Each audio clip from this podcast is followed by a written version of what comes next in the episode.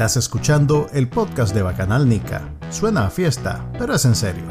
Manuel Díaz y Juan Carlos Ampie conversan con los principales actores de la política nacional, las personalidades de actualidad, ok, y con algunos brothers también. Esto es el podcast de Bacanal Nica.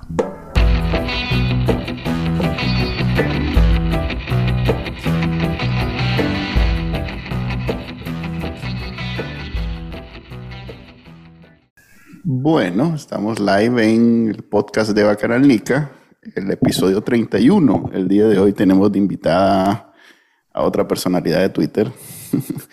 Aquí todo, pero primero, mi nombre es Manuel Díaz, me acompaña como siempre. Juan Carlos Ampida. Y hoy tenemos de invitada, eh, presentate y decinos a qué te dedicas. Creo que tengo muchos sombreros. bueno, mucho gusto. Mi nombre es Leani Cabalceta. Eh, soy publicista y comunicadora. Trabajo mucho con lo que es la comunicación de ONGs y proyectos sociales. Ok, entonces, Liana, la invitamos porque tiene ya algunos días de estar haciendo unos episodios live. No es un podcast oficialmente, pero digamos que es algo muy parecido los hace en Instagram, tal vez por eso es que mucha gente mayor de 30 años no sabe exactamente. Pero bueno, Liana ha escogido un tema que se ha puesto muy de moda en Nicaragua. Este, ¿Dónde fue que leí? En, creo que en la última encuesta de... Em, la MIR no, es, no, no, no, Esa, dice que la gente está más bien migrando a Nicaragua. esa dice que todo está perfecto en Nicaragua. Sid Gallup creo que fue la que puso que dos de cada, perdón, ocho de cada diez nicaragüenses estaba pensando seriamente en irse del país, ya sea por razones políticas o en realidad por razones económicas. Pues. Digo en realidad porque, digamos que políticos sí hay muchos, pero digamos que hay mucha más gente viviendo en Nicaragua que no necesariamente está siendo perseguida por razones políticas, pero sí ha sido afectada directamente por la crisis eh, política de Nicaragua, que en realidad pues que tenemos un presidente asesino. No pongas comillas, y es crisis de verdad. Es que la gente le, llama así, pero en realidad es que tenemos un presidente asesino, pues no, no es nada más que eso. Ok, pues ya, ese es el eufemismo. Eso genera una crisis. ¿Vos podés ver cómo eso genera una crisis? Pues sí. Entonces, este, ah, se ha puesto de moda, digamos, el tema y de, de hecho, Eliana está haciendo esos lives en donde habla sobre cuáles son las formas, cuál es la mejor manera, eh, cuáles son las experiencias de otra gente. Y aquí nosotros, Juan Carlos y yo, supongo que vamos a hablar también desde ese punto de vista de nuestra experiencia como exiliado. Pero quisiera, Eliana, que nos digas más o menos tu motivación para, para iniciar este podcast, pues, para, que para que dimensionemos ¿Dónde está en Nicaragua esta idea de exiliarse? Si es popular, no popular. Lo primero, bueno, desde antes de 2018 he hecho mucho activismo en lo que son los derechos humanos, trabajado enfocado más que todo con las mujeres y niñez. Entonces, en mis redes sociales siempre hay como unas preguntas de a dónde puedo ir a hacer una denuncia, dónde puedo tener acompañamiento, cómo puedo hacer para esto. Y luego de que arrestaron, por ejemplo, a Félix, que es uno de mis mejores amigos, me dio una depresión, igual cuando Tamara, Ana Margarita y todo. Eh, es, es difícil ver que personas que querés, que aprecias y admiras, sean llevados a, a, un encarcelamiento, primero secuestro, porque ni, ni siquiera sabíamos dónde estaban, suponíamos, pero son secuestrados, ahora son presos políticos y presas políticas entonces, a mí me dio una depresión tremenda en todo junio. También fue mi, entrevista de elegibilidad para refugio en Costa Rica en esa misma fecha. Así hay que aclarar, vos estás en Costa Rica exiliada. Estoy en Costa Rica exiliada desde 2018. Cumpliré tres años ahora, el próximo día de Halloween en octubre. Eh, son tres años ya. Entonces, eh, todo ese conflicto emocional eh, me hizo estar como muy depresiva y después pensar en que no podía estar así porque necesitaba ayudar de alguna forma. Entonces transformé todo eso que estaba sintiendo y que estoy sintiendo todavía en algo que, que, sea útil. Y lo primero, lo que siempre recibieran preguntas sobre, sobre el refugio en Costa Rica, me llegan preguntas actualmente si hay vacunas para turistas en Costa Rica. Entonces, decidí juntar todas esas, consultas y llevarlas de un orden y hacer un orden lógico, como hablar por país, en lo que es el asilo político en Estados Unidos, lo que es la diferencia con el refugio, lo que es estar eh, exiliado, porque no es, es, muy diferente migrar porque te enamoraste, porque te dan una beca, a migrar porque te forzaron, porque tenés que salvar la vida o porque te pueden matar. Entonces, decidí canalizar toda esa energía en algo que sirviera para algo que está sucediendo en Nicaragua, porque ni siquiera necesitamos las estadísticas, porque sabemos, conocemos historias de personas que están saliendo cada año, cada mes, o sea, seremos las primeras personas en 2018 que salieron, pero continuamente va subiendo el volumen, eh, después están llegando las familias, a veces solo empieza la madre del padre y después va el hijo, la hija, entonces hay que encontrar como las formas más útiles de, de canalizar todo esto que estamos sintiendo y de ahí empezó. Ya, Ala, siento que yo voy a decir, hacerme un resumen de todos los programas que he hecho, porque en realidad que todo lo que me interesa comunicar es precisamente eso. Por ejemplo, tengo un amigo que recientemente logró hacerse por lo menos la primera dosis, él es menor de 45 años y logró ponerse la primera dosis de, de la vacuna de COVID en Costa Rica. Pero ahora está dudando si le van a permitir ponerse la segunda.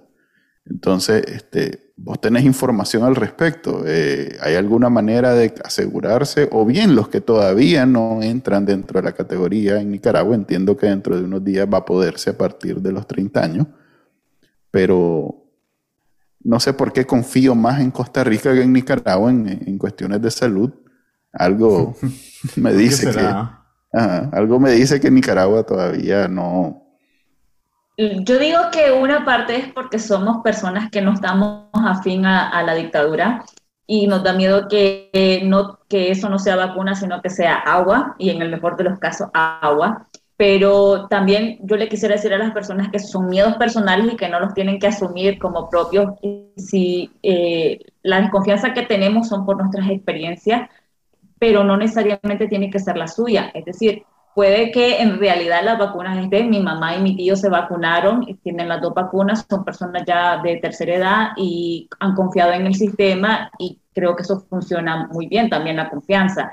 Además, no, todos los, no todas las personas que trabajan para el gobierno son malas, algunas pueden ser fanáticas, otras simplemente siguen trabajando, otras están haciendo su trabajo, entonces es muy difícil como decir confíen y desconfíen, pero creo que la persona sabe muy bien, el cuerpo avisa, te dice cuándo hay que desconfiar y, cuándo hay que confiar, entonces seguirlo. En el caso de Costa Rica, las vacunas no están para personas turistas, sí están para personas que viven en Costa Rica que no tengan un estatus migratorio regular, que tal vez vivan desde hace muchísimos años, pero que no, lo, no, hayan, no se hayan acercado a migración para arreglar la situación.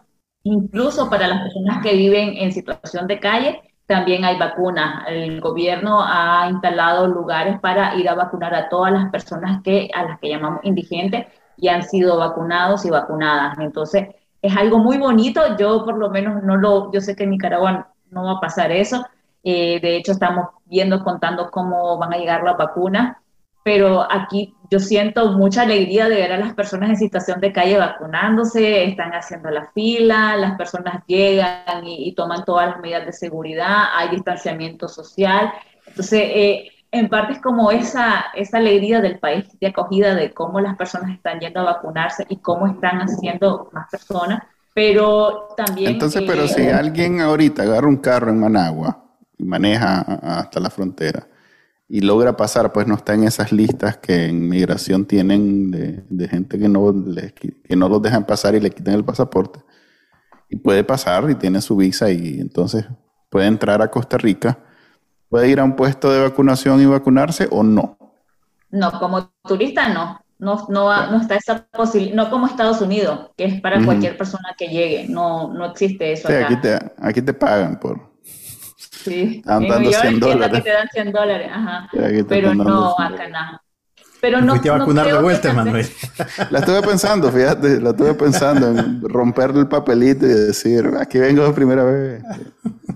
Pero, tal vez existe la posibilidad en el futuro, no sé, Costa Rica ha sido bastante bueno como acogiendo a tantas personas nicaragüenses en esta situación de crisis, que yo no descarto que puedan abrir la posibilidad después de que vacunen a un cierto porcentaje de personas costarricenses. Sí, bueno, se pierden si no la usan, entonces eso es una... Eh, pero contanos entonces, te interrumpí cuando nos estabas hablando, eh, dentro de todas las entrevistas que has hecho, eh, cuál sería entonces la piedra o cuál sería lo más importante. A ver, si alguien se quiere ir en este momento, ¿cuáles son, digamos, las cinco cosas que debería hacer antes de, pensar seriamente? Yo sé que apostillar todo es como el, consejo genérico que da todo el mundo, pero eh, aparte de apostillar tu diploma de, no sé, de, operador de microcomputadoras, que el, el, más, como el más fácil de tener, hasta el casamiento y la, y, la, y, la partida de nacimiento y todo lo demás. Pero ¿qué más hay que tomar en cuenta? ¿Qué país es más amigable? Eh, no sé hasta qué punto has aprendido sobre los precios, vivir en dónde es más fácil y más barato. ¿Cuál, ¿Cuál sería tu recomendación? Si ahorita un pariente tuyo te dice, mira, este, ya, no, ya no puedo vivir aquí, necesito irme, ¿qué me recomendás? Lo primero, lo primero diría que es tomarse en serio lo que es migrar. O sea, porque a veces vos tenés la duda y decís, me quiero ir, me tengo que ir, pero no estás seguro, segura. Lo primero es canalizarlo, me voy a ir, me tengo que ir, necesito irme. O sea, si vos no te haces la idea, cuando estés fuera tampoco te la vas a hacer. Vos estás en otro territorio y todavía no lo vas a visualizar. O sea, no, dejes para cuando estés afuera convencerte que, te querés ir. Convencerte antes de ir. Convencerte de que tenés que hacerlo y las razones por lo que vas a hacerlo. Lo segundo es eh, entender que no vas a tener tú una catamal, tu chacho con yuca, o sea, que no vas a atender a los vecinos, las amistades, que eso es un punto importante para una persona nicaragüense. O sea, vos no vas a, ver a las personas cada rato, si vas a Estados Unidos, por ejemplo, la vida del trabajo te consume, entonces tenés que hacer horarios, y se fueron a unas distancias enormes, entonces no, no vas a hacer lo mismo, no es la misma, el mismo nivel de vida o la misma calidad de vida que tengas en tu país. Entonces, mientras cuando tengas eso canalizado, eh, el resto es más fácil. Lo tercero creo que sería también visualizar que hay que trabajar en lo que sea vas a, empezar de cero. Y no significa que no vas a poder empezar a trabajar en, lo que estudiaste, en lo que te gusta. Significa que simplemente te vas a adaptar y adaptar, adaptarte empieza con cualquier trabajo. En mi caso, por ejemplo, yo era hostess de un restaurante en Tamarindo, en la playa, y mi inglés no era tan bueno en ese momento. Entonces, yo no sé cómo metía clientes, cómo llenaba ese restaurante. Yo creo que simplemente era la buena vibra que tenía y, y la esperanza de que yo sabía que necesitaba ese trabajo para sobrevivir y para estar y para adaptarme. Y también, y como era un ambiente de fiesta, era la playa, entonces yo dije, me voy a tomar este trabajo como la, terapia mental, después de todo lo que vengo de persecución de balas, de que te digan esto, la, persecución en redes sociales. Y esa, las demás personas que conocía, era súper bonito, no sabían qué estaba pasando en Nicaragua, a veces era súper difícil que cuando me preguntaran where are you from, dijera Nicaragua, lo primero que me dijeran era la flor de caña y no la dictadura. Bueno, digamos que... No te decían bacanalnica. No me decían bacanalnica, imagínate. Entonces, era contradictorio y por eso creo que las primeras cosas que tenés que hacerte la idea es de que vas a migrar, que vas a sobrevivir y que te vas a adaptar. Luego viene todo eso que decís, los documentos, lo que hay que apostillarlo, si puedes crear un correo, un drive que no, nadie sepa con una contraseña segura para guardar toda la información en el caso que te persigan, porque no es lo mismo migrar forzadamente que migrar eh, ya porque te falta el dinero. Entonces, en una necesitas todas las pruebas para pedir la, el, asilo político o el refugio y decir, me están persiguiendo, me quieren matar, me quieren violar, me quieren secuestrar.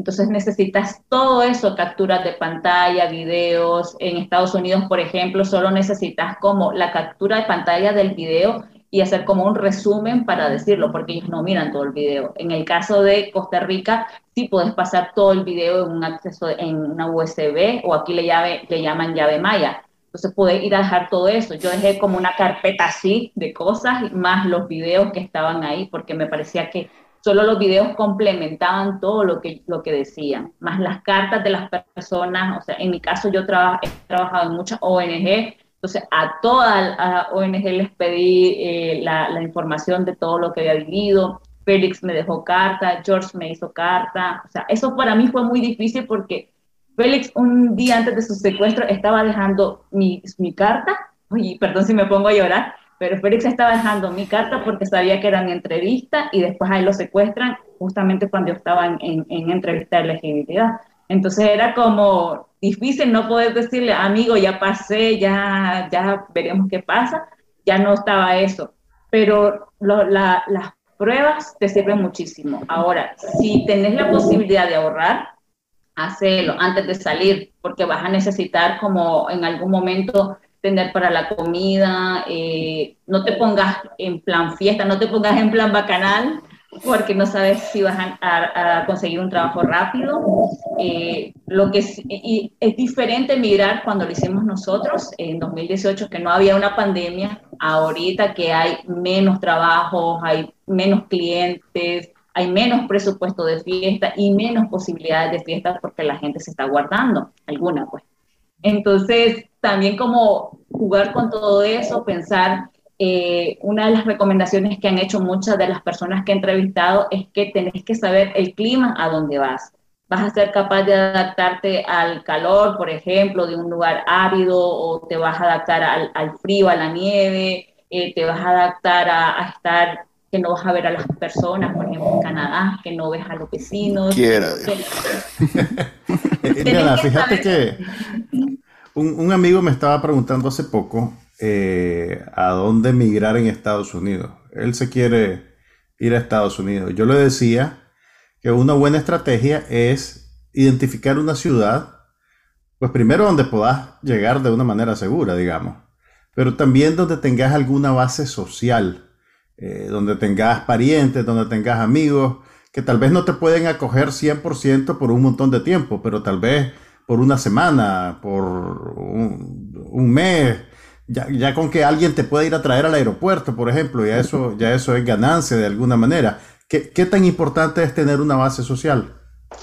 Para mí bastante, porque, o sea, te enseñan dónde ir, eh, cómo vas a comprar, cuánto, cuánto es caro en algún producto, porque eso lo necesitas, o sea, no hay gente que te puede estafar, hay abogados que te pueden decir que te ayudan con tus trámites migratorios y eso sucede muchísimo en Estados Unidos. Entonces eh, te pueden dar una guía de, mira, estos lugares son gratuitos, estas personas ayudan a migrantes, porque esos casos se ven mucho. Entonces, mejor que alguien te aconseje y si alguien tiene la experiencia.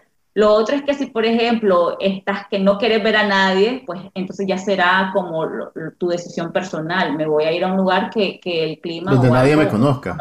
nadie me conozca. Pero es mejor que esa sea una decisión consciente, pues, y que no sea un accidente, no llegue a, ups, aquí no conozco a nadie. Es que la paranoia te puede jugar también mucha la, el problema con la psiquis, porque vos decís, mejor me voy a un lugar donde nadie me conozca porque no sé si me van a matar, si me van a seguir persiguiendo porque llevas la paranoia de tu país al siguiente país y hasta que, a propósito, que a propósito este fin de semana he contado tres atentados contra eh, exiliados de Nicaragua en Costa Rica. Creo que en uno de los atentados estaban dos personas. ¿O son tres atentados? Joao, Joao, que iba con acompañantes en el vehículo.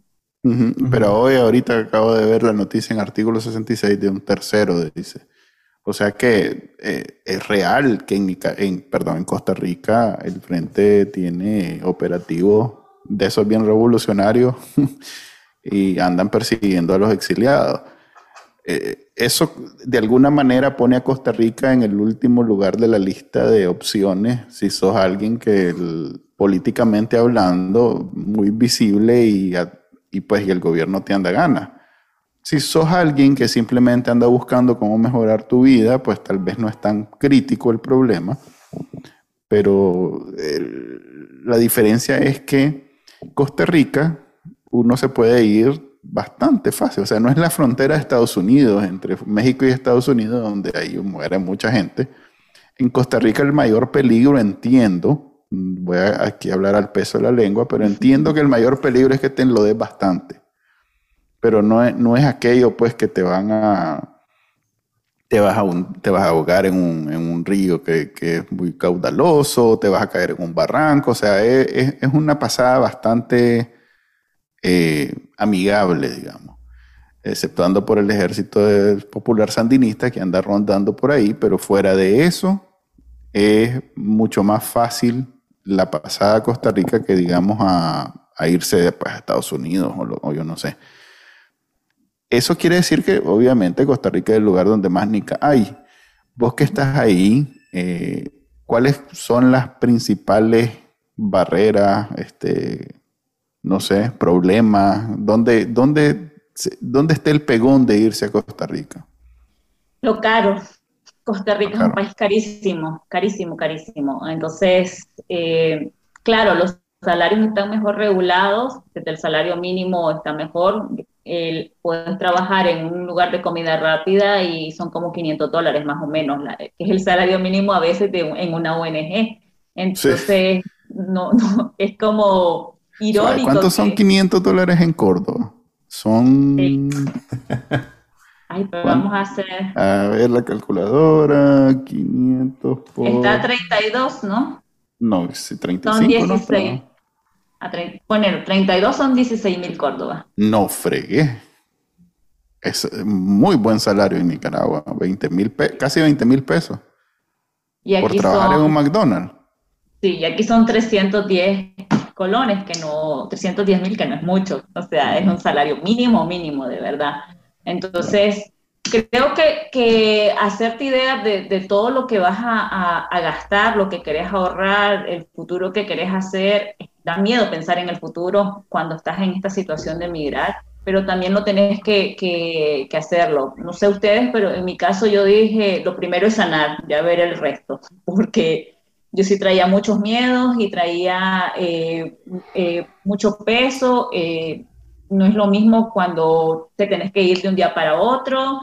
Entonces, yo traía todas esas heridas y decía, lo primero es sanar. Después ya veré si es mucho tiempo, poco que me quedo, qué. Y ahora cuando me preguntan, ¿te quedaste a vivir en Costa Rica? Yo todavía tengo conflicto con, con la pregunta, porque no lo sé. O sea, yo sigo añorando mi casa, mi patria, y no desde el sentido patriótico o nacionalista, sino que es lo, es lo mismo estar en tu casa que construiste. es lo cotidiano al final de cuentas, no, no, es tan abstracto como decir es que yo soy patriótico y entonces no, es lo cotidiano, es que el gallo pinto te hace falta. Bueno, en Costa Rica y en Miami, donde están ustedes, es, más fácil, pues, pero digamos yo que eso, que es lo que menos consigo, es un problema, no creas, es lo que más me hace falta de Nicaragua. Eh, también es diferente cuando tenés familia. Y, aquí yo puedo aportar un punto de vista que tal vez ustedes no. Eh, es como una barrera protectora porque dejas de pensar en vos, en vos nada más y estás pensando en, en, los hijos, en, tu esposa o tu esposo. Entonces eso te ayuda a como eh, separarte. A compartimentar. Sí, de alguna manera te abstraes de tus necesidades y solo pensás en las necesidades de ellos y si ellos están bien, de alguna manera vos también estás bien. Entonces... Creo que por eso necesito una mascota. Sí, aunque sea un gato, conseguirte. un este, gato, un perro. Pero aquí, hay que pagarle seguro, entonces también... esa es la cosa, mm". eso es lo que iba a decir. Lo malo de eso es que obviamente se convierte en algo mucho más caro. Porque cuando sos solo vos, agarras tu mochila y donde te agarra la noche, ahí buscas algo de 20 dólares y resolviste hasta gratis puedes conseguir. Menos mal que tener familia, Manuel. Entonces, cuando tenés familia, no podés hacer esa gracia, pues tenés que buscar algo con, condiciones para que tu familia esté bien, segura, todo lo demás. Entonces, eh, eh, es difícil dar recomendaciones así genéricas porque todos los casos son diferentes. Por ejemplo, incluso lo de la trabajada yo trabajo mucho de forma remota, o sea que yo con una computadora e internet puedo en cualquier lugar del mundo estar trabajando. Esa es para mí la oficina. alguien que no trabaja en una computadora es complicadísimo, porque entonces significa que tienen que conseguir para sobrevivir permiso de trabajo, buscar el trabajo, eh, hacer un montón de cosas que a mí personalmente no me afectan, pero es quizás la mayor o, el principal problema que enfrentan los que, los que se exilian. Porque el primer objetivo que el, que vos querés es tener tu permiso de trabajo para poder trabajar legal. Eso, fíjate que eh, tal vez, Iliana, vos tenés alguna idea de esto, porque otra persona me estaba preguntando, pues quería migrar a Estados Unidos también y me decía, si me pongo a trabajar en cualquier cosa no me llegue, antes de tener el permiso de trabajo, eso, ¿cómo, ¿cómo me puede afectar? Pues yo le decía, mira, pues en teoría vos no podés trabajar si no tenés el permiso. Obviamente un montón de gente que, que no tiene parientes o amigos que lo mantengan o que no tienen ahorros, pues trabajan por debajera. Pero lo que a mí no me queda muy claro es si, si, ¿qué, qué, tan, qué tanto arriesgas tu proceso de legalización si, si incurrís en, ese, en, en esa manera de trabajar. ¿Tenés alguna referencia? Sí, lo que entiendo es que te puede afectar, sí te puede afectar tu, tu, tu récord, eh, tu estatus, porque no respetaste la, la, el proceso. Entonces, en Estados Unidos, por ejemplo, necesitas un, un seguro social para que te paguen y todo lo demás. Entonces también te ves expuesto, expuesta a que te a que sufrir a sufrir atropello del patrón, el que te contrate, porque te puede dar muchísimo menos de lo que en realidad debería pagarte y vos no podés demandar porque se supone que no estás trabajando. Entonces son como complicaciones muchas. Pero eh, quizás no lo debería decir pero mientras no te agarren, es el, punto que, que, no es correcto, muchachos, muchachas, pero el hambre, el hambre no... no claro, hay, gente que no tiene otra alternativa, pues. Sí, entonces... ¿Y cómo son las cosas en Costa Rica? Aquí, si solicitas refugio, por ejemplo, te dan a los seis meses que venís el carnet de trabajo. O sea, tenés que esperar seis meses. Porque era más rápido en 2018, pero luego... Eh, esto fue el volumen de personas que entramos, era demasiado grande y el proceso más lento. A mí me tocó dos años y medio esperar para mi entrevista de elegibilidad, cuando en 2018 se hacía en cuestión de seis meses todo el proceso. Entonces, ahora esperas tres meses para que te den tu primer carnet, que digan que estás en un estatus migratorio regular. Entonces, que no dice que estás en un proceso ni nada por el estilo. No hay, esa, esa es una parte bonita de Costa Rica, porque no dice refugiado, solicitante de refugio ni nada, o sea, tiene un, carnecito y eso eh, en parte para que no te hagan ataques de xenofobia, porque suelen pasar mucho. Entonces, a veces las personas... Cuando decís mucho, o sea, ¿vos has visto eso? Otras personas, a mí no me ha ah, pasado. Eh, las, a ver, muchos de, las, de los casos que se denuncian eh, del, cuando hay xenofobia tiene que ver también con el racismo. A las personas que más, eh, yo siempre digo de que la xenofobia es clasismo disfrazado, porque en realidad atacas a la persona que es negrita, campesina, pobre, que no está bien vestida, que no habla muy bien, que no maneja otros idiomas. Entonces, esa persona si vos estás entre el estereotipo de, buen ciudadano, ciudadana, no, porque hay muchas personas estadounidenses, canadienses, que viven acá y no tienen ataques de xenofobia, o sea, y, viven en estatus eh, migratorio no regular. Entonces, ellos de, de, de hecho en Guanacaste pasa mucho que se van a la frontera de Nicaragua, pagan y están 15 minutos ahí, les checan el, pasaporte o algo y vuelven a entrar, ya tienen otros tres meses. Nosotros no tenemos eso. Entonces ahí ves la gran diferencia de, algo, que eso no lo digo que, es culpa totalmente del gobierno, simplemente son cosas que están pasando y no son simplemente, bueno, es el hecho de lo que está ocurriendo. Entonces, eso es una parte, lo primero son los tres meses de, que te dan este carnet luego a los otros tres Esa es una residencia. Sí, es como para que no te saque, porque la, policía siempre está haciendo como redada, está viendo estas cosas, entonces si vos sacas tu carnecito, no, no tenés ningún problema.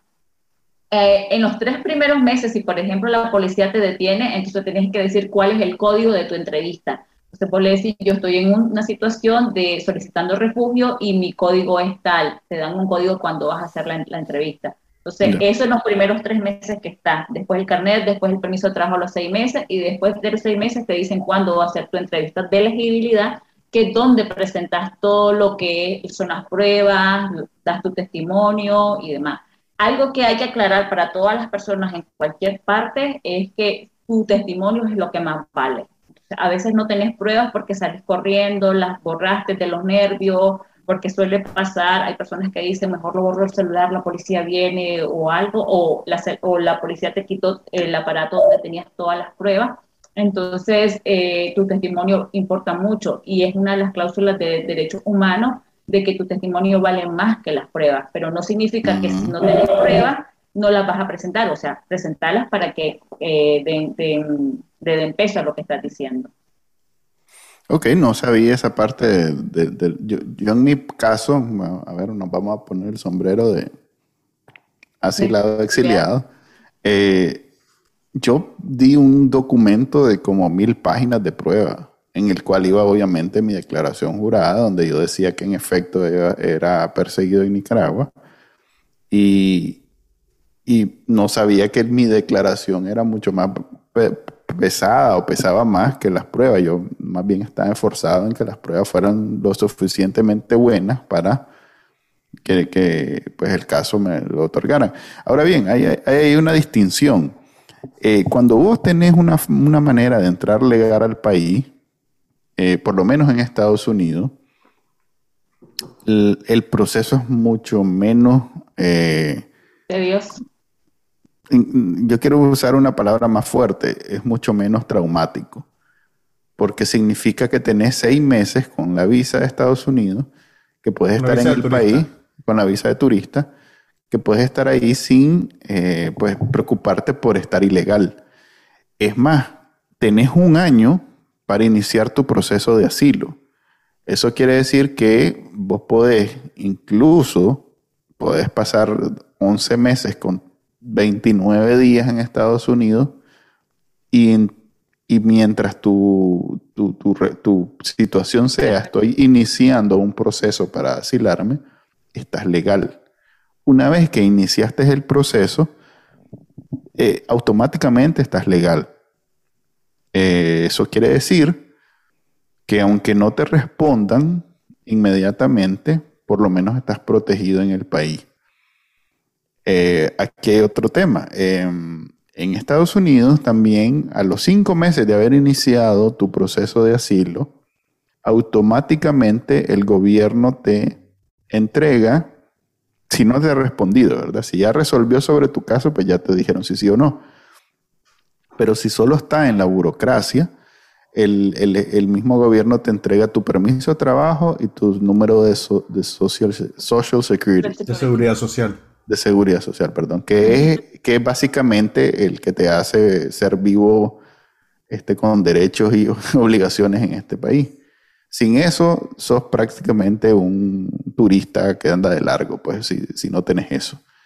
Pero una vez que tenés el permiso de trabajo, que te lo entregan a los cinco meses, automáticamente, y el, eh, el, el número de seguridad social, Vos en principio podés comenzar a hacer tu vida en el país sin ninguna restricción, hasta que te entregan tu, sentencia, pues tu, si, te, un veredicto sobre, sobre tu aplicación. Yo creo que es importante, eh, déjame meter la cuchara, aclararle a la gente que el, proceso de aplicación asilo acá en Estados Unidos eh, lo dividen en dos instancias.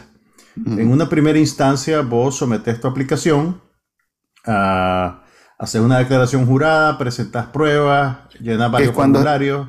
Que es cuando entraste legal. De un abogado, o incluso hay gente que lo hace ellos mismos. Sí, pero es un formulario. Que no, que no contratan a un abogado para que, para que les ayude, pues. Que no es eh, recomendable. que no es recomendable, pues, obviamente. Eh, ese proceso culmina con una entrevista en persona eh, que tiene mucho peso porque la persona que te entrevista tiene eh, la autoridad para deliberar sobre tu caso y manifestar una decisión.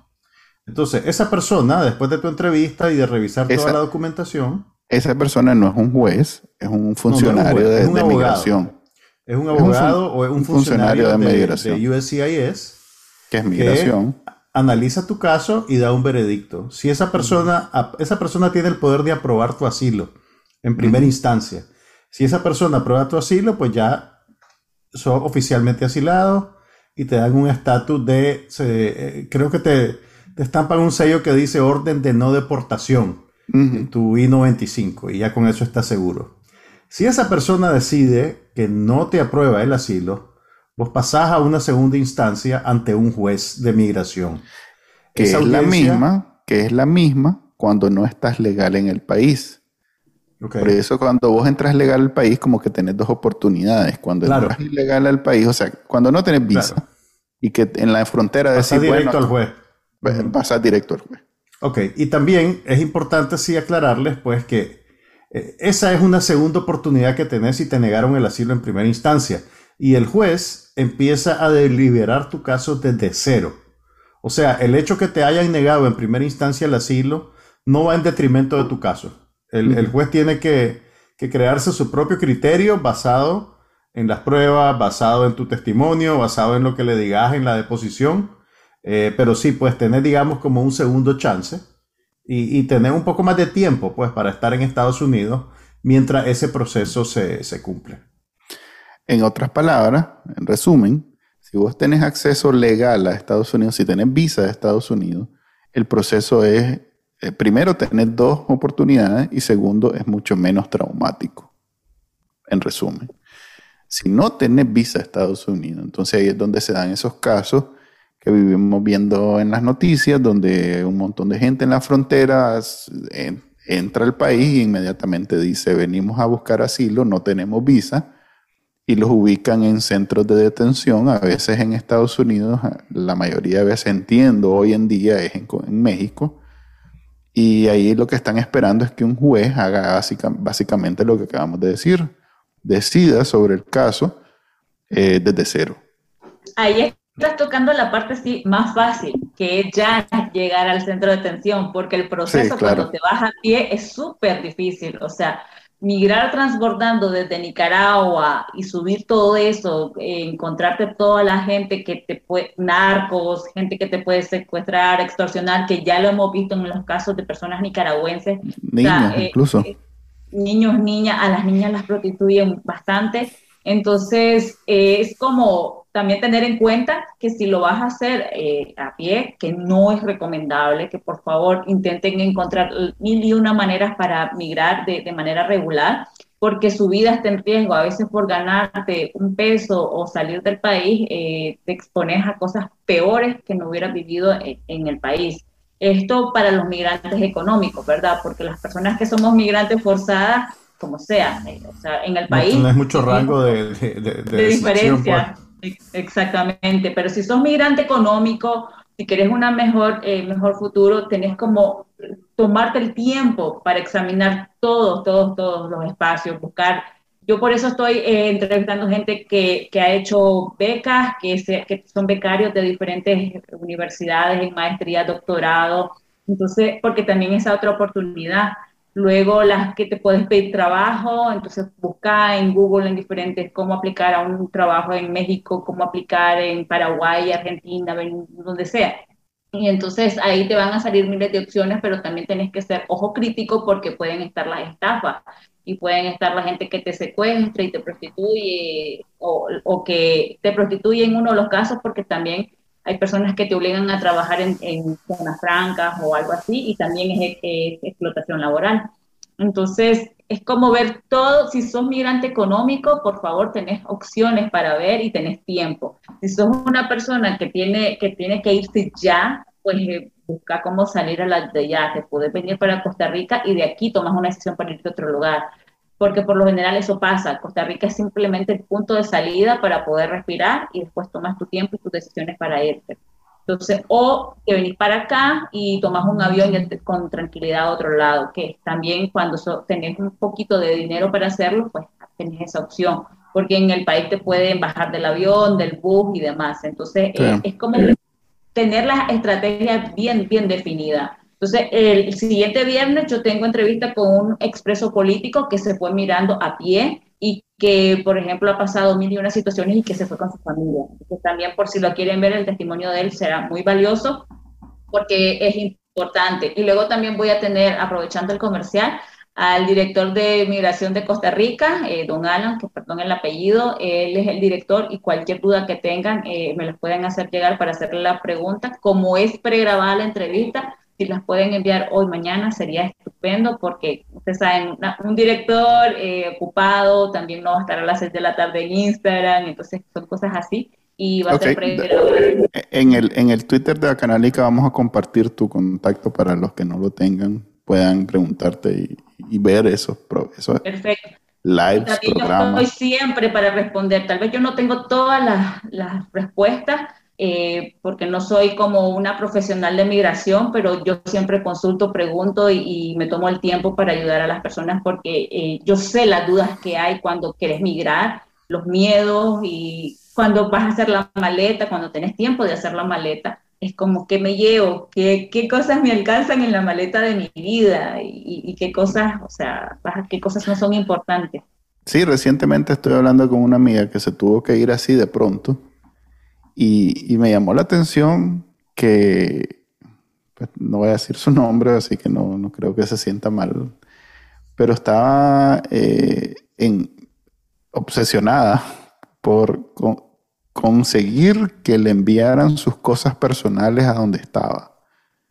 O sea, uno cuando se va y lo planifica un poco, digamos que hace e, e, ese corte con su vida anterior y ya sabe que no va a volver a ver ni, ni, la gorra que te gustaba, ni los zapatos que no te alcanzaron, eso ya no lo vas a volver a ver. Entonces ella como le tocó salir, así como cuando andas en la calle de pronto te dicen, andate, se fue. Eh, todavía estaba con la idea que todas sus cosas personales las podía recuperar. Y yo en, mis adentros me reí un poco porque pensaba... Porque soy un mal ser humano. sí, además de que soy un alacrán en el, fondo, pero estaba pensando pues de, cómo eh, el, ser humano crea una eh, conexión emocional con un montón de cosas que, después se convierten en lo que extrañas cuando haces este tipo de cambio en tu vida. Eh, sí, eh, yo, lo primero que le digo a todos los que salen en estas condiciones, que no es necesariamente económica, sino pues porque los obligan a salir, es que se olviden, porque ese es un mal de los que salen rápido, se olviden de que van a volver rápido, que van a volver pronto que se olviden de eso. Eso no, no va a suceder. Daniel Ortega no se va a morir ahorita. Eh, está bien, como el, el verbo que usa mucho, ajá, muy, muy bien sembrado, muy bien atornillado. Enquistado, enquistado. Está bien agarrado de sus paramilitares con sus acas y su disposición a hacer todo por el comandante, entonces ese man no se va ahorita. Eso es básicamente lo que le digo siempre a los que acaban de salir y, pues me escuchan y me dicen, no, pero yo creo que ya para diciembre estoy... Esto es romanticismo político. Sinceramente, yo lo llamo así porque eh, pasó en la, en la, mayoría de las personas que salieron en 2018. En diciembre se acaba, son seis meses. Y yo dije, no, si lees la historia, si aprendes de la historia de los ocho que ocurrieron en otros países y en el tuyo personal, o sea, te vas a dar cuenta que los procesos no son de, de seis meses, o sea, que quizás lo tuvimos fácil cuando estaban todos los tranques y hay una buenísima oportunidad, pero ya no la tenemos y entonces eso no va a ser tan, tan fácil. Él está Incluso las elecciones dejaron de ser una referencia, pues, ahora que apresaron a todos los precandidatos, porque hasta ese momento, pues, mucha gente creía ve, en las elecciones algo va a pasar, en las elecciones va a cambiar el balance de poder, en las elecciones la tía Kitty de Manuel va a hacer la bancada más fuerte. Pero ya, ya, pues yo creo que ya es consenso que las elecciones son un cachiflín quemado. Totalmente. Entonces, yo, yo sé que es difícil, uno tiene la esperanza, pero no hay que romantizarlo. O sea, la esperanza es algo, la fe es algo, pero romantizarlo no es lo correcto porque te va a herir, o sea, te, va a lastimar que va a llegar la fecha en que querés regresar, tu cumpleaños, Navidad, y te va a doler seguir estar fuera. Entonces, mejor hacerte la idea de que te vas por un buen tiempo y que lo que tenés que hacer es ahorrar, trabajar, conocer, turistear. Además que te, de alguna manera te detiene en el país donde termina eh, te detiene de desarrollarte, ¿no? Siempre estás pensando en que, no, no voy a alquilar esta casa porque ya, ya dentro de poco me voy. No, no voy a comprar un carro porque ya dentro de poco me voy.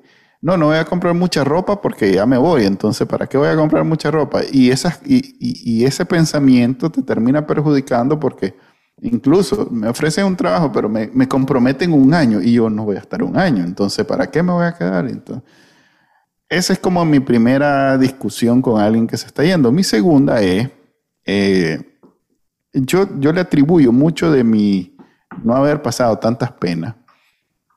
El saber usar Internet, el manejar el idioma obviamente es importante, pero bueno, hay países donde, no, donde se habla español, entonces eso no es un problema. Pero el saber usar Internet local, ¿qué quiero decir con esto?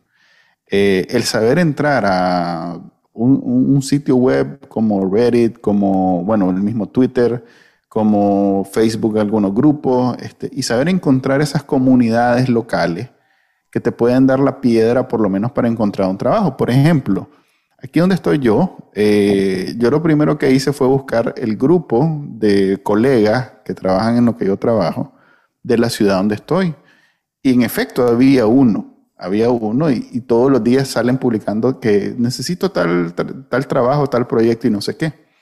Yo como trabajo en Internet, pues digamos que no estoy tan interesado de salir de mi oficina, que es en donde vivo, y andar por las calles buscando ese tipo de relaciones profesionales o comerciales. Pero alguien que no tiene ese beneficio de trabajar remoto, es valiosísimo tener ese, e, ese recurso. Entonces, necesitas salirte de tu, eh, digamos, gustos personales, necesitas salirte de, de, que si, ay, no, a mí solo me gusta Instagram porque Instagram es el que me gusta y no, no me gusta el otro. Eh, ok, tal vez para vos personalmente eh, Instagram es lo mejor, pero tal vez LinkedIn es donde está la jugada en términos profesionales si querés ir a Panamá, digamos, o si querés ir a El Salvador. Entonces tenés que hacer ese esfuerzo de encontrar dónde están las discusiones locales sobre lo que vos te puedes beneficiar profesionalmente a la ciudad o al país donde vas. Eso es importantísimo porque si no tenés a alguien, incluso puedes tener familiares, pero si tu familiar no es alguien que sepa exactamente cómo encontrar un trabajo de lo que vos te dedicas, no hay mucha ayuda que te pueda dar. O sea, te va a conseguir un trabajo de lo que ellos tienen acceso, pues.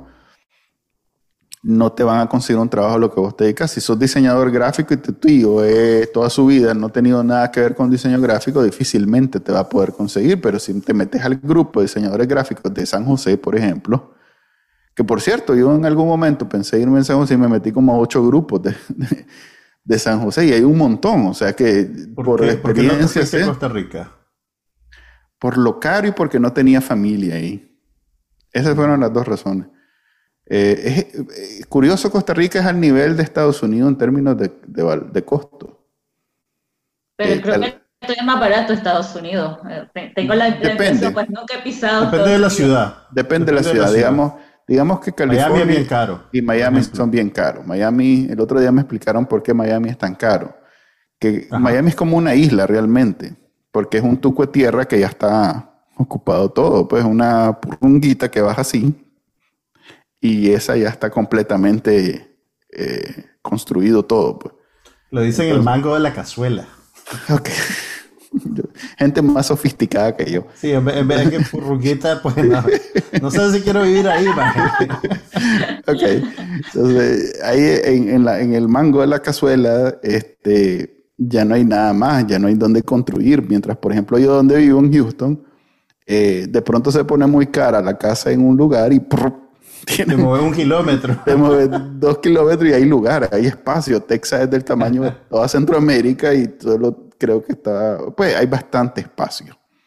Entonces, siempre vas a encontrar eh, una casa a, precio barato si estás dispuesto a, no vivir en el centro de donde está pasando todo. Pues.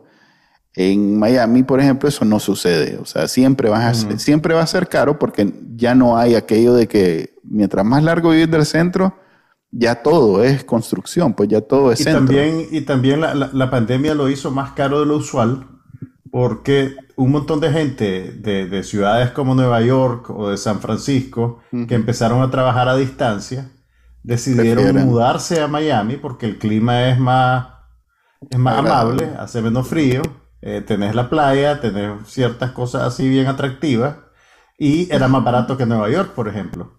Entonces, eh, toda esa gente vino acá, eh, agarró la capacidad pues que había de bienes raíces en alquiler o en venta y ahorita los precios de esos bienes raíces son altísimos en Miami. El, el Miami Herald hizo un artículo bien interesante eh, centrado en una pareja de graduados universitarios, jóvenes profesionales, que con dos salarios de trabajo buenos de tiempo completo no tenían presupuesto para comprar una casa. Y, no les alcanzaba. Es que es eso, es como una isla. No les alcanzaba y, podían alquilar, pero alquilaban lejos de sus trabajos. Entonces eso, eso te, te, encarece mucho la vida porque tenés que comprar un carro o dos carros, tenés que darles mantenimiento, gasolina, eh, y en Miami es bien caro manejar porque los toll, lo, ¿cómo se dice toll en español? Los, los peajes en las carreteras son bien caros, pero bien caros. Y el transporte público no es bueno. El transporte público, eh, pues si usas, obviamente la gente que no tiene otra opción lo usa, pues, pero, pero te puede tomar una hora y media, dos horas llegar a, a, un lugar, pues, dependiendo de dónde vivís. Entonces no, no es práctico, pues todo el mundo tiene que tener carro, básicamente. Quizás en eso hay una ventaja en Costa Rica. El sistema de, buses es muy bueno y el sistema de salud es excelente. O sea, en eso, eh, eso es una grandísima ventaja porque yo sé que en Estados Unidos el, sistema de salud es, muy bueno. Y aquí sí, o sea, cualquier cosa que te enfermes, que te tengan que operar, te lo cubre el seguro totalmente. O sea, te, dan las medicinas y van. Yo tengo una, una de mis tías, eh, eh, tiene prótesis le cubre la prótesis, los medicamentos, las vendas, o sea, las jeringas de otras enfermedades. Es súper completo. Entonces yo estoy admirada de este sistema de salud porque nunca he visto algo así. Es una maravilla. porque incluso el, el, New York Times hizo un artículo hace un par de semanas sobre cómo eh, Costa Rica tenía un sistema de salud excelente y la calidad de vida de los adultos mayores es altísima y la expectativa de vida ha crecido por la calidad de la, de la atención médica a nivel de, de, la seguridad social, pues ni siquiera es por, por, por tratamientos privados, es la seguridad social. Hay, personas de Estados Unidos o estadounidenses que se vienen aquí a vivir sí, eso, eso iba a decir que el, el, el, número de expatriados en Costa Rica, de Estados Unidos, Canadá y Europa es altísimo, pero bien alto, o sea, no ni comparado con Nicaragua. Pues en Playas del Coco hay pura persona estadounidense jubilada, desde militares a personas que trabajan en gobierno, eh, pero estadounidenses ahí en Playas del Coco. Vos ves, eso es, y lo, pero es divertido también porque a diferencia de otras playas, ahí hay mucha gente costarricense, vos ves mucha eh, la mezcla. En Tamarindo no ve eso, vos ves gente como más canadiense, estadounidense que, mm. que personas costarricenses. Entonces, como que hay un buen balance, pero sí, en Playa del Coco vas a ver muchísima gente jubilada de Estados Unidos viviendo aquí. Leana, alguien me mencionó que en Costa Rica o, ya lo están implementando o viene algo que llaman visa nómada, que es para gente que trabaja a distancia en otros países. ¿Conoces esa, esa visa? ¿Cómo funciona? ¿Puede ser una opción para un nicaragüense?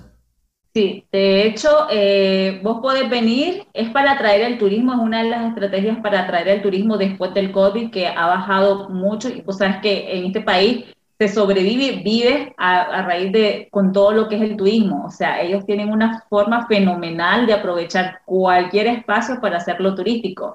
Entonces, la idea es que vos eh, solicitas como tu trabajo y te, te podés venir. Entonces, te, tenés como una facilidad de, acceso para moverte y demás.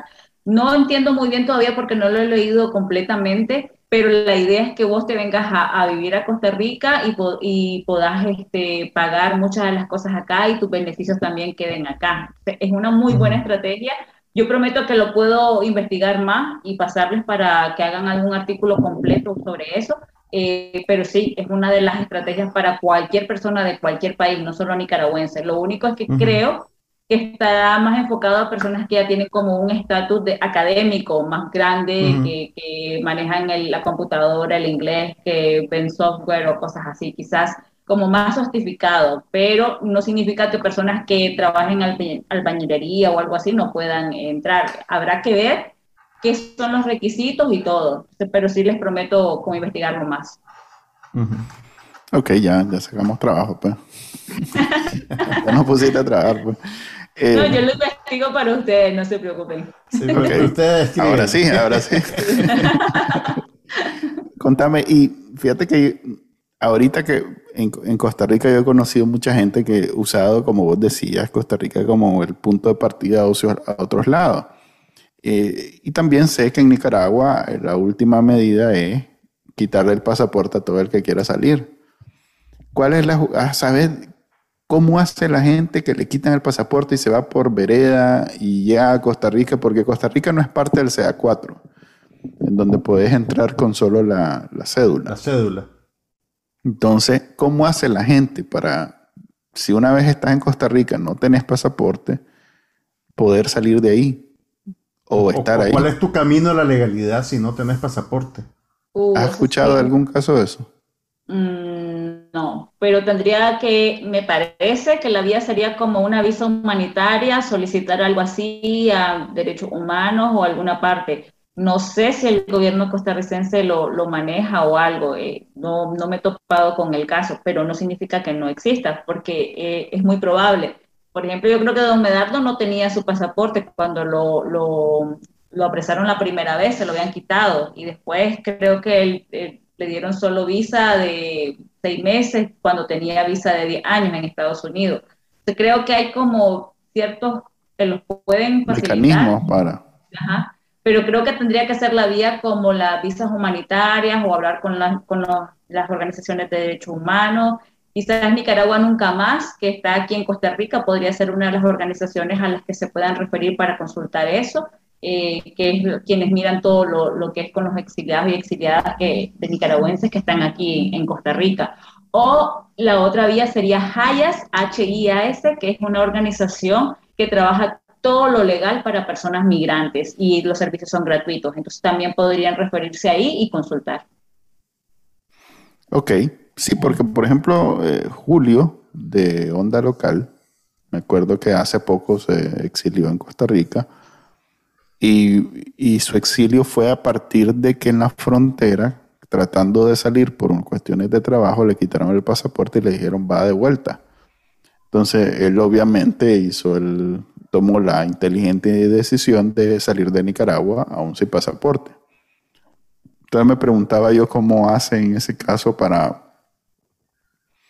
Pues, tiene, que existir la visa humanitaria, porque acordate que también en las emergencias, cuando hay huracanes, terremotos y demás, vos no pensás en un pasaporte, ni en una cédula, ni en la partida de nacimiento. Además, eh, se pueden desaparecer, se pueden mojar, no todo es una dictadura, también hay, hay otras situaciones naturales que te pueden llevar a perder ese documento. debe de existir el trámite, no lo conozco, pero claro que debe de haber alguna forma, un mecanismo de facilitarte la salida a otro país. Más si, por ejemplo, vos decís, yo no me quiero quedar o tengo familia en otro lado, aquí yo puedo ser un peso, creo que el país te puede, el gobierno te puede facilitar eso, porque nadie quiere un peso eh, para su economía quieren facilitarlo. Entonces, probablemente exista eso. Ok, y, en ese bonito sentimiento, porque eh, en realidad que eh, eso del peso es importante a la hora de pedir asilo. Tómelo muy en cuenta. Es una de las, yo diría que la mayor eh, consideración que hace un país antes de otorgar cualquier beneficio a un extranjero es si va a ser un peso para la sociedad que ya tienen, la mayoría de los países tienen problemas para pues cuidar a sus propios ciudadanos y va a venir gente de fuera también a hacer un peso adicional. Entonces, si ustedes quieren eh, eh, asilarse o exiliarse o lo que sea, demuestren que están dispuestos a, ser autosuficientes. Eso es algo muy importante. Te quiero agradecer, Leana, por haber conversado con nosotros sobre este tema. Yo creo que va a ser el tema de moda en los próximos años. Mientras Nicaragua no, no mejore, no cambie, creo que los nicas no tienen más remedio que considerar hacer vida afuera. Y yo personalmente lo, lo estoy viviendo porque muchos amigos míos me están preguntando, ¿y vos cómo hiciste? ¿Y cuál es la jugada? ¿Y cómo haces? Y eso y lo otro. Y por eso pues, yo he escrito, Juan Carlos ha escrito Y bueno, vos estás haciendo, contanos de nuevo cada cuánto lo haces y dónde lo haces para que la gente lo busque. Todos los viernes en mi cuenta de Instagram, Leánica Barceta, a las 6 de la tarde, a veces es a las 8 de la noche, depende de, de la persona que entreviste, porque las zonas horarias son súper diferentes, entonces a veces a las 8 de la noche, pero siempre los viernes. Si no se puede, también están pregrabadas, eh, por ejemplo, con el, el, director de refugio de Costa Rica va a ser pregrabada, también estoy buscando gente de diferentes países si hay gente que le gustaría contar su testimonio, relatar, pero si trabajan en una parte legal o algo que haga como el clic de diferentes países sería genial. Eh, hay gente de Alemania, por ejemplo, que, que, me van a ayudar también para contar mucho de Guatemala, cómo hizo su transición de, a Alemania y ahora tiene un negocio propio allá. Entonces estoy buscando como todas las opciones diversas para que la gente vea y diga, bueno, no me voy a ir a Estados Unidos ni Costa Rica, me voy a ir a Alemania, me voy a ir a Italia, me voy a ir a Argentina, me voy a buscar otra opción, me voy a ir a Brasil a trabajar en la playa, no sé. Entonces, que tengan variedad para escoger y también porque las situaciones no son las mismas. O sea, necesidad de mirar en Nicaragua, todas las personas la tienen, porque solo las personas que están aquí en el gobierno están muy bien, el resto estamos muy mal. Entonces, que tengan opciones es lo que yo quiero. Entonces, todos los viernes a las 6 de la tarde en mi cuenta de Instagram. Igual tengo fanpage y ahí estoy colgando todas las transmisiones para las personas, como vos lo decías, las que no tienen familiaridad con Instagram, Juan Carlos se ríe, que también ahí lo puedan ver y lo voy a subir al canal de YouTube para que tengan opciones, porque no es la idea eh, hacerme fama, sino que en realidad tengan el contenido apropiado. Igual pueden revisar en el Instagram, hay de todo, hay desde eh, las personas cómo se exiliaron en Estados Unidos, por ejemplo, Cristian Fajardo y María, María Lidia Peralta, también una organización que trabaja con todos los que son las, las, personas exiliadas y que solicitan asilo político en Estados Unidos. Una abogada, Nica, creo que es Nica, ¿verdad? Eh. Es una abogada muy, sí, ella es famosa aquí por esos temas de, de exilio. Bueno, sí. gracias Liana y vamos, a, como gracias, dije, vamos Liana. a compartir en, en, en, Twitter tu, tu canal para que la gente lo pueda ver. Este fue el episodio número 31 de Bacanal Nica. Se despide de ustedes Manuel Díaz. Y Juan Carlos Ampía. Y Hasta la próxima. ok. Adiós, pues. Bye. Bye.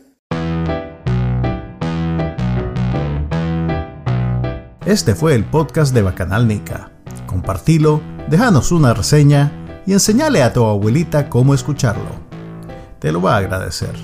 Suscríbete en Spotify, Apple Podcast, Google Podcast y por supuesto, también puedes escucharnos en bacanalnica.com. Hasta la próxima.